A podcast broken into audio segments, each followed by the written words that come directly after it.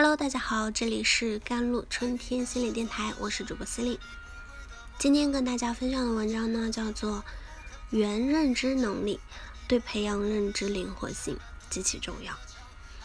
那什么是原认知能力呢？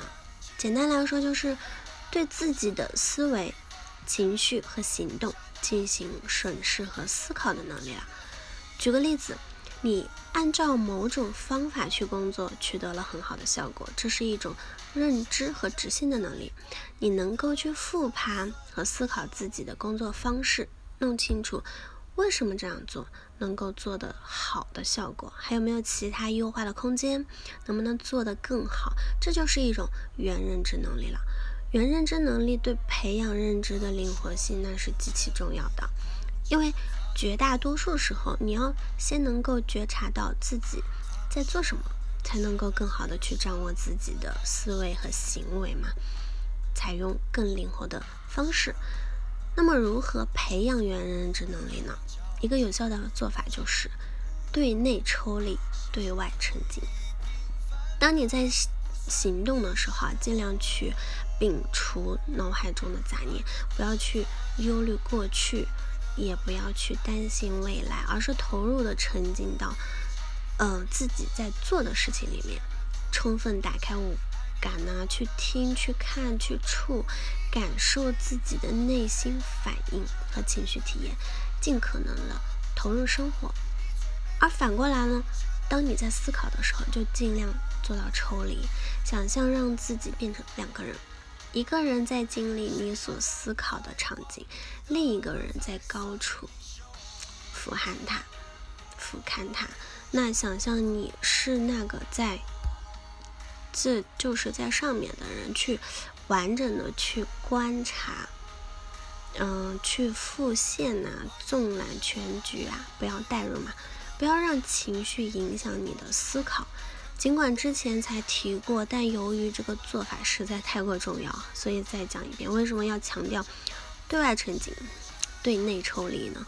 因为沉浸带给我们的幸福感，而抽离带给我们成长。从认知灵活性的角度出发，对外沉浸则可以，嗯，为你的判断和决策提供完整的信息和原材料。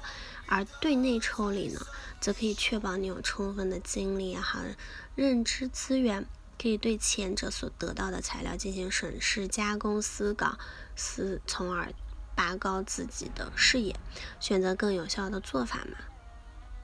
当然，要锻炼原认知能力，除了对外沉浸、对内抽离之外，也需要另一个非常重要的习惯——复盘。我有一个习惯，就是无论自己做了什么事情，小到生活中一次聚会、一次见面，大到工作上一个项目、一次合作，我都会抽空去把它做一个复盘，想一想有哪些做法是可以沿袭和使用下去的。在使用过程中呢？或者是在执行的过程中呢，我遇到了什么问题？能否总结出一些共性？有哪些做法是可以去尝试去优化？能否简单制定一个计划？这可以帮助我自己不断的去优化自己的思考和行动方式，让自己不至于拘泥于在一种固定的方式上嘛。明明自己想跟别人建立更多的联系，但又觉得社交是一种。啊，麻烦事儿，每次社交都会带来巨大的心理负担。这些标签没有任何意义，没有一个标签能够真正概括全面的你，他们只会不断给你造成心理暗示，让你朝着自己不喜欢的那个方向继续滑行下去。那么，你能否让这两个自我进行交涉，找到一个更简单的、更不那么死板的，能够让自己无痛持续做下去的？习惯，我觉得自己老是在荒废时间，想学点东西，但一直没有行动，怎么办？同样想要成长的自我，跟面对困难退缩的自我，都是你自己的两个侧面。你是否能先去多尝试一些活动，从中找到自己感觉比较擅长的，又比较容易上手的，先从里面获得成就感和正反馈，来克服自我的畏惧嘛？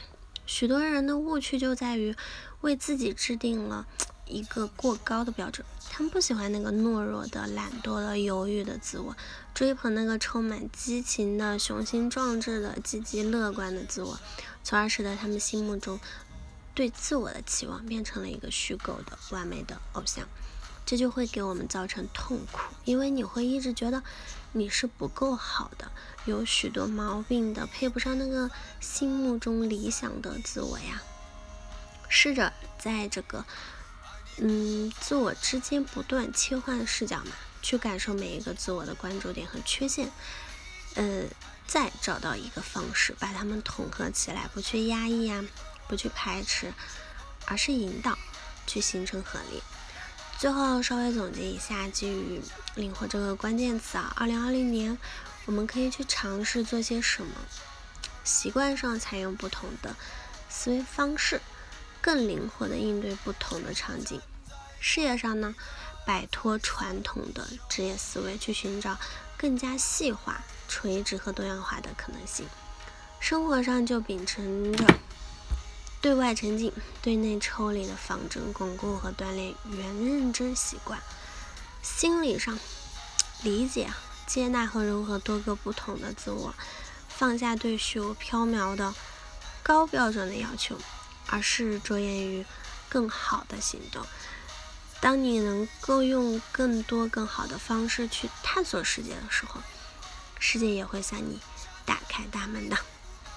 好了。以上就是今天的节目内容了。咨询请加我的手机微信号：幺三八二二七幺八九九五，我是 c e l i n e 嗯，我们下期节目再见。